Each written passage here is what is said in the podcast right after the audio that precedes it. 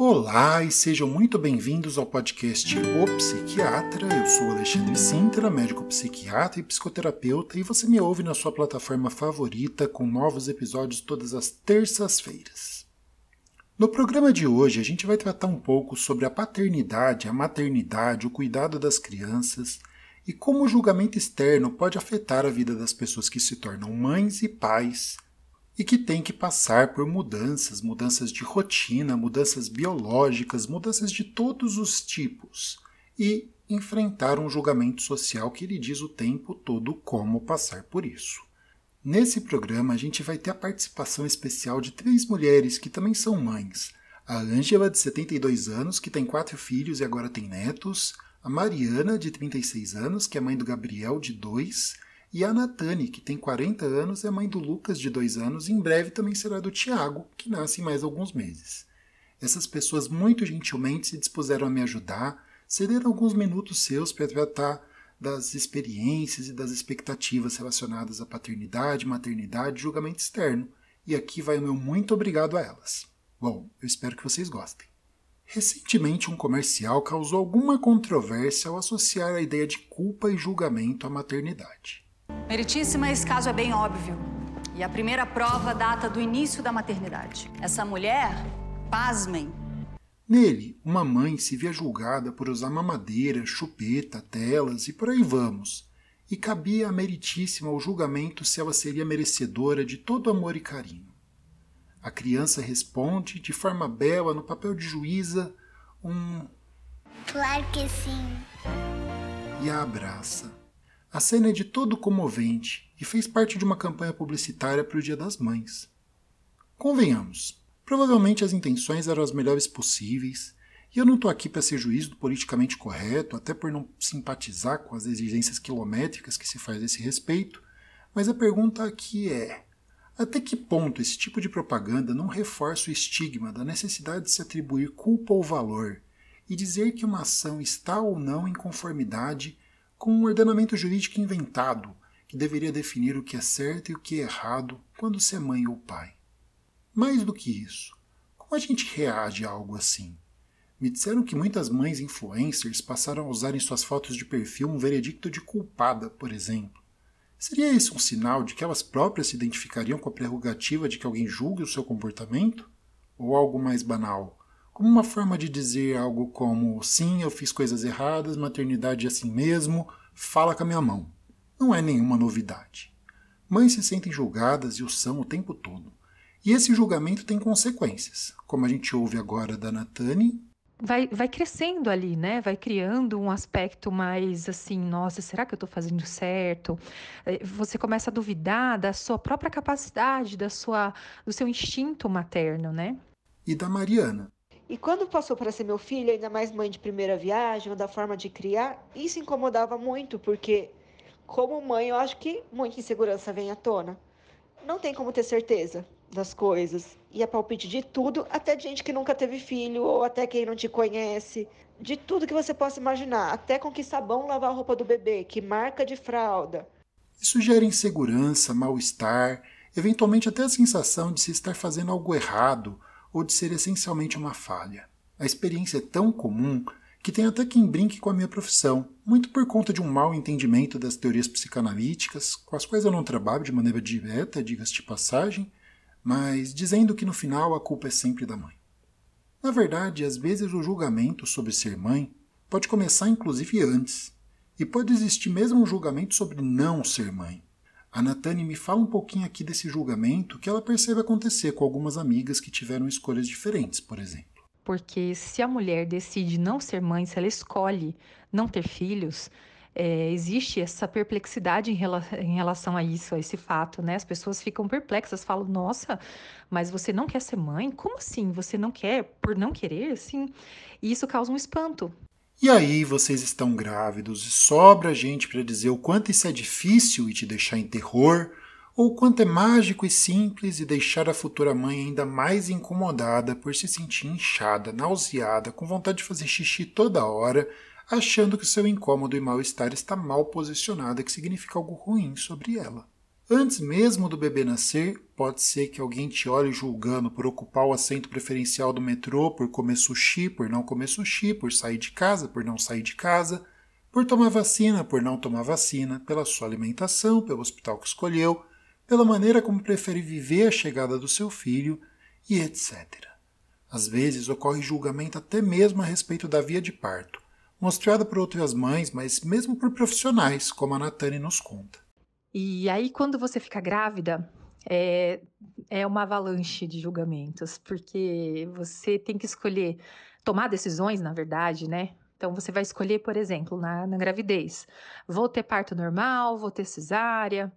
E muita gente abomina a cesárea, né? Acha assim, nossa, vai fazer cesárea. E, inclusive, outro dia eu estava vendo um perfil de uma médica, eu acho que ela era obstetra, se eu não me engano e ela estava veladamente condenando quem fazia cesárea, de, de forma bem velada, mas né, dava para perceber. As pessoas não entendem que cada um tem um desejo, uma emoção, um sentimento em relação àquele momento, e é um momento muito forte, muito importante para a mulher. E isso é bastante universal. Quando a gente vê os bibelôs do Egito Antigo, tem a impressão de que a infância e a vida, de uma maneira geral, sempre foi do jeitinho que a gente conhece hoje.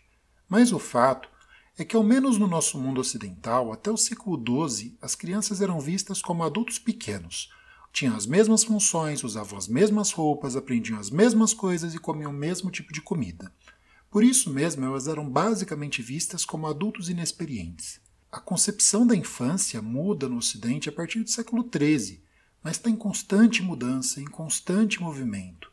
E toda geração sempre vai ter um comentário ou um pensamento a respeito de como a anterior ou a próxima cria e criou os filhos, como nos fala a Ângela nesse trecho. E, e, na nossa geração, a gente procurou modificar algumas coisas com relação aos nossos pais, né? É, corrigindo alguma coisa que a gente achava que aquela geração era muito brava, né? É... A construção toda, tanto das opiniões como de como a gente se constrói enquanto pai, enquanto mãe, é muito complexa, na verdade. E entra na equação as muitas imagens internas que a gente acumula a respeito do que significa maternidade, paternidade, por aí vai. Afinal, todos nós somos filhos e filhas de alguém e a gente tem a nossa própria imagem a respeito da nossa criação, do que foi certo e errado conosco. Também tem a ver com uma construção social a respeito de muitas coisas. Por exemplo, da própria chegada de um bebê ao seio familiar. A quantidade de mulheres que eu já vi em depressão puerperal com quadros em que ao menos contribuía a ideia de que elas deveriam estar absolutamente felizes, no estado idílico, realizadas em absoluto com a chegada do novo bebê, sem sentir nada, quando na realidade elas podiam estar satisfeitas com essa chegada, mas se sentindo doloridas e inchadas com o peito vazando em privação de sono, mesmo com todo o carinho e amor que se tem por um bebê recém-chegado. Sobram também casos de mulheres extremamente angustiadas por não conseguirem amamentar seus filhos. E aí tem uma questão. A amamentação é uma coisa fantástica, linda, é um ato de amor, um momento de união absoluta entre mãe e bebê. Mas tem muita gente que, por vários motivos, inclusive clínicos, não consegue e acaba se sentindo julgada ou vista como menos mãe por isso. Nós carregamos os nossos papéis de filhos e filhas, de mães e pais ao longo da vida, construídos por como nós vivenciamos esse momento enquanto crianças, enquanto vivemos e passamos pelas nossas próprias experiências. Aquilo que foi certo e errado conosco reflete no que somos hoje. E o que nós somos hoje reflete também na maneira como a gente olha para o nosso passado, formando uma espécie de ciclo. O nosso eu, enquanto criança, pode não ter tido muitas opções em termos de influenciar a forma como foi conosco exercida a paternidade, a maternidade. E a realidade é que os tempos mudam progressivamente. Então, ah, será que é melhor deixar a criança dormir no quarto dos pais ou no quarto dela? Será que é melhor deixar comer papinha ou comer com a mão? Quando que dá tal alimento? Quando dá aquilo? Não tem certo e errado. Tanto que ao longo das épocas isso vai sendo mudado. E o que hoje é absolutamente errado era motivo de reprimenda se não era praticado antigamente.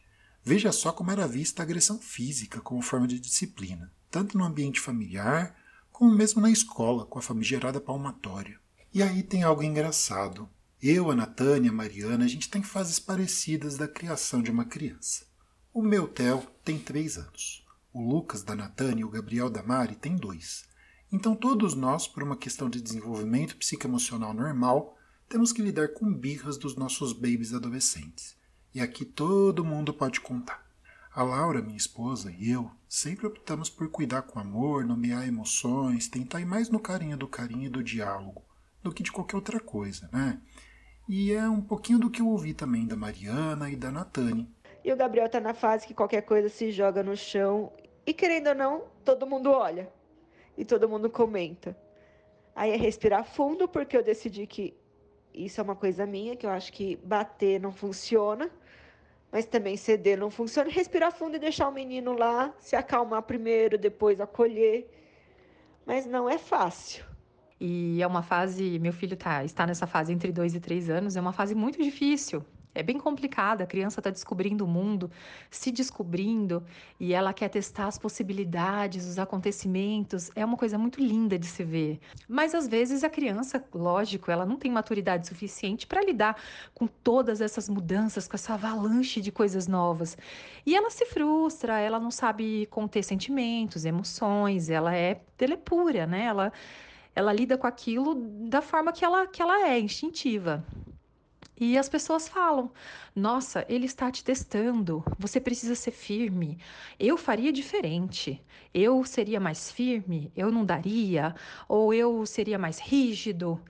E olha, você tem que dar um tapinha. E eu já ouvi muito isso aqui em casa a gente é a favor assim do amor, do acolhimento, da conversa. A gente nunca gritou com o nosso filho, nunca, nem para dar bronca nada. A gente não grita, a gente não bate, a gente só conversa, acolhe, explica. E ele se tornou uma criança muito doce. Mas como sobram opiniões, né? Ou olhares. Um tempo atrás eu lembro de ter visto no YouTube um comercial de camisinha em que tinha uma criança dando uma birra daquelas horrorosas dentro de um supermercado. E aí embaixo escrito use camisinha. Eu fico pensando, né? Era um, um efeito cômico e tudo mais. Mas como que a gente, como pai, como mãe de criança pequena, recebe esse tipo de informação? Quando eu vi o comercial pela primeira vez, eu ainda não era pai eu posso assegurar que mudou um pouquinho a maneira como eu vejo, como eu veria, como eu assistiria. Uma realidade é que uma das coisas que torna as percepções a respeito de paternidade e maternidade bastante complexas é o fato de que o que significa uma boa criação mudou muito ao longo do tempo. Você pode inclusive acompanhar isso pela história dos certos e errados a respeito da educação, do que fazia sentido aprender e do tipo de habilidade que se deve adquirir na infância. Quando afinal a gente deve aprender a reconhecer números e letras, a escrever, a fazer contas? Por sinal, a escolha da escola em que uma criança vai estudar é outro capítulo cheio de pressões, julgamentos e ideias de todo mundo que tiver à sua volta. Na verdade, até mesmo por tradições familiares, como nos conta Mariana. É diferente, as famílias são diferentes. Mesmo em questão de escola, agora que é a fase do Gabriel, que eu tive que escolher uma escola não é a escola que a minha família costuma vai frequentar a família inteira. Não. Porque eu acho que o que eu quero passar para o meu filho, o que eu quero que ele aprenda, o jeito que ele quer, eu quero as convivências dele, é melhor em outra escola, não a que a minha família frequentou durante anos. É, a gente escuta um monte, óbvio. Você pode optar por um método mais tradicional e vai ter alguém que vai te dizer que isso é retrógrado. Pode optar por uma educação internacional e vão te dizer que sua criança não vai aprender a falar a própria língua. Pode optar por outros métodos alternativos baseados em projetos e vão dizer que seu filho não vai aprender bastante e não vai ter lição de casa. A realidade é que sempre alguém vai ter uma opinião, no mais das vezes desnecessária e possivelmente agressiva. Agora, a Natane me disse o seguinte: não sei, não sei de outras mães, mas comigo, infelizmente, aconteceu várias vezes. A gente chega a duvidar da nossa própria capacidade de ser mãe. E eu também, ouvindo amigos, colegas, familiares falando sobre os julgamentos, fiquei pensando na globalidade do fenômeno. Buscando por uns artigos científicos, eu encontrei alguns bem interessantes. Por exemplo, no Hospital Infantil C.S. Mott da Universidade de Michigan, realizou-se uma pesquisa com 475 mães de crianças de 5 anos ou menos. Elas foram questionadas se já tiveram a sua paternidade questionada. 61% responderam que foram criticadas por suas decisões na criação dos filhos, o tópico mais comum da crítica? Disciplina. 70% das mães criticadas relataram isso. O segundo tema, mais citado, dizia respeito à dieta e nutrição. O terceiro, dormir. O quarto, mama versus mamadeira. O quinto, segurança infantil. E o sexto, decisões sobre cuidados. Embora às vezes as críticas tenham a intenção de serem construtivas, 62% dos entrevistados disseram acreditar que as mães recebem muitos conselhos inúteis de outras pessoas. 56% disseram que as mães recebem muita culpa e pouco crédito pelo comportamento dos seus filhos. E isso, de certa forma, tem a ver com o próprio tema do podcast. A culpa é da mãe? Afinal, pelo menos na minha época, eu lembro muito de que quando alguém fazia uma malcriação, a pessoa já perguntava: Se a mãe não te deu educação? E quando há algo de positivo, a característica costuma ser entendida como interna criança. Nossa, que bonito, é tão educadinho. Hoje em dia, é claro, a gente tem uma nova companheira para criar caraminholas na cabeça das mamães e papais. Ela se chama rede social. Ouça aqui a Natane. Muita gente expondo a, a vida, né? A vida pessoal. Muitos é, perfis do Instagram, por exemplo, que, que contam como é a maternidade, como fez, que dá dica. E aí as mães acreditam que aquilo, que aquele e aquilo é a realidade que ela precisa ter para ela. E, e, não é isso não é verdade. E aí vai ter gente dizendo que você tem que amamentar até os 10 anos de idade, deixar a criança fazer absolutamente tudo o que ela quiser, assim como o oposto também vai acontecer. Agora, apesar do programa ser sobre interferência e dicas e coisas desse tipo, eu vou dar algumas dicas. Não sobre como você deve ser pai ou mãe, mas sobre como lidar de uma maneira um pouco melhor e um pouco menos sofrida com os comentários que a gente vai acabar recebendo nesse exercício da paternidade e da maternidade. Aceite o fato de que ser uma mãe ou um papai que não é julgado de nenhuma forma é extremamente improvável. Em outras palavras, talvez seja melhor você estar ciente disso e evitar ser surpreendido quando acontecer do que imaginar que não vai acontecer. Né? E eu sei que não é uma fase, críticas e palpites vão ser dados o tempo inteiro.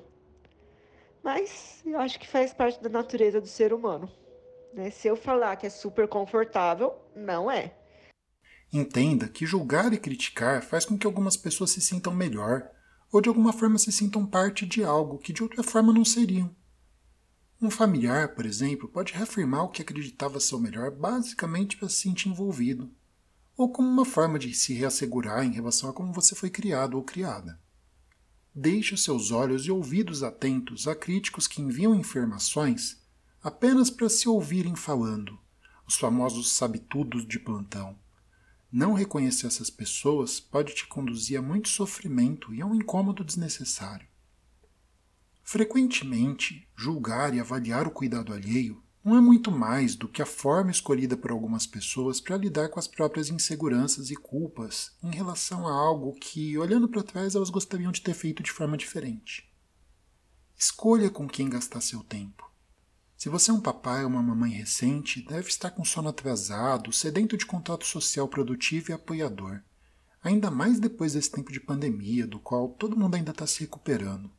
Dessa forma, busque contato com as pessoas que querem te apoiar, reduz o tempo que você gasta com pessoas que basicamente abrem a boca para te avaliar e julgar, quer sejam familiares ou amigos. Aceite que alguns dias você vai se sentir errada ou errado. Ninguém é perfeito. Isso é uma marca definitiva da vida. Todos os pais cometem erros e todos os pais acreditam ter cometido erros de vez em quando. Use o seu senso de humor como uma armadura contra o julgamento. O que os seus críticos abelhudos tiverem a dizer pode se tornar uma piada em algum tempo. Um amigo me disse que um casal amigo dele, na verdade, dava uma resposta simples quando alguém perguntava quando via o segundo filho, que eles não queriam. Ah, a gente bem que queria, mas Deus não permitiu. Imagino que eles deviam se divertir mais tarde com a cara de constrangimento de quem estava pronto a me dizer quantos filhos eles deveriam ter. Então, quando eu penso assim, é, o que é o certo? na verdade, o certo é o que dá certo para você. Não existe uma fórmula, não existe é, uma cartilha, um checklist de como ser mãe, de como criar filhos. Não seja influenciado por amigos reais ou perfis de internet para os quais ser pai ou mãe parece ser algo extremamente fácil. As aparências enganam. Vamos combinar? Rede social às vezes é um negócio extremamente enganoso. E no mais das vezes, quando você vê aquelas fotos de comercial de margarina, alguém está te tentando vender alguma coisa. E no geral, são formas de obter algo. Pode ser sua inveja, sua admiração, ou seu clique para comprar alguma coisa, pode ser um produto ou algum curso. Desconfie desses instantâneos reais de uma felicidade e perfeição que parecem impossíveis de se obter. Não vai esquecer, né? Nas redes sociais tem aquele negócio que chama Reels. Mas esses Reels não são Reels. Eles são coisas que as pessoas treinaram e aprontaram para colocar como realidade, como o momento dela. Você conhece o seu filho, a sua filha melhor do que ninguém. Seja confiante sobre o que você acredita ser o melhor para ele, para ela, para você, para sua família. E tenha ouvidos seletivos em relação ao que os outros acreditam e dizem que você deveria estar fazendo. Esse deveria, às vezes, é sempre um problema, né? A gente precisa ter um pouco mais de ciência das coisas que a gente efetivamente pode, das coisas que a gente efetivamente quer, das coisas que fazem sentido para a gente. Como dizem aqui as nossas amigas, para encerrar esse programa nem tudo que deu certo para o outro dá certo para você. Porque a gente, a gente também tem outro contexto de vida, né? Então, nem tudo que dá certo para um dá certo para o outro. E às vezes a gente quer colocar, encaixar essa fórmula, esse conselho, esse cuidado que a gente ouviu ou que deram para gente na, no nosso dia a dia. E às vezes não se encaixa. Eu falo assim, que as pessoas que são próximas e a gente não pode dar um chega para lá, eu só sorrio e balanço a cabeça. E quando incomoda muito, hoje em dia eu falo assim, ainda bem que o filho é meu, não é seu. Né? E é muito engraçado porque ninguém está na dinâmica da minha família para saber o que é melhor. Eu percebo assim que algumas coisas eu poderia ter feito diferente, mas tudo em função daquilo que eu estou vendo os pais de hoje e as mães de hoje vivenciarem. Não poderia terminar esse programa sem agradecer algumas pessoas muito especiais na minha vida. Afinal, a gente está falando sobre maternidade e paternidade. Então eu preciso agradecer ao meu papai e à minha mamãe, que são e foram pessoas fantásticas na minha vida e que cuidaram de mim sempre com muito carinho, com muito cuidado, e mesmo hoje são pais preocupados e presentes. Queria agradecer a minha esposa, a minha queridíssima esposa, que me ensina todos os dias a ser uma pessoa melhor, um pai melhor e que é uma mãe fantástica. E agradecer ao meu filhinho Theo, que todos os dias me ensina de novo um pouco mais sobre ser pai, um pouco mais sobre ser gente, um pouco mais sobre ser vivo. Também queria agradecer a Natânia, a Mariana e a Ângela, que gentilmente me ofereceram um pouquinho do tempo delas e um pouquinho das falas delas para que eu pudesse incorporar esse programa. E a você, ouvinte, que está aqui me acompanhando até agora, o meu muito obrigado e até semana que vem no próximo programa. Tchau, tchau.